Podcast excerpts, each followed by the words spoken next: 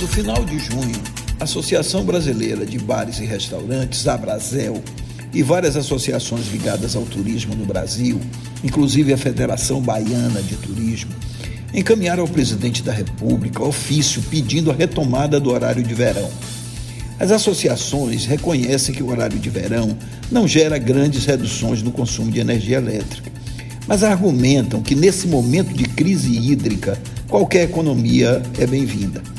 Além disso, o horário de verão estimula a adoção de novos hábitos de consumo e reflete positivamente para o negócio de bares, restaurantes, meios de hospedagem e o turismo em geral. O retorno do horário de verão representaria uma valiosa ajuda do governo federal ao setor, que sofreu de forma desproporcional com as restrições impostas durante a pandemia.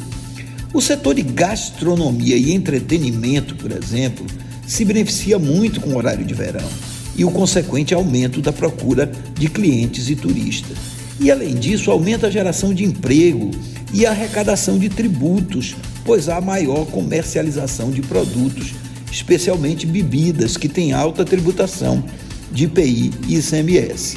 Além disso, recente pesquisa do Datafolha mostrou que 55% dos brasileiros e quase 60% dos nordestinos são a favor do horário de verão.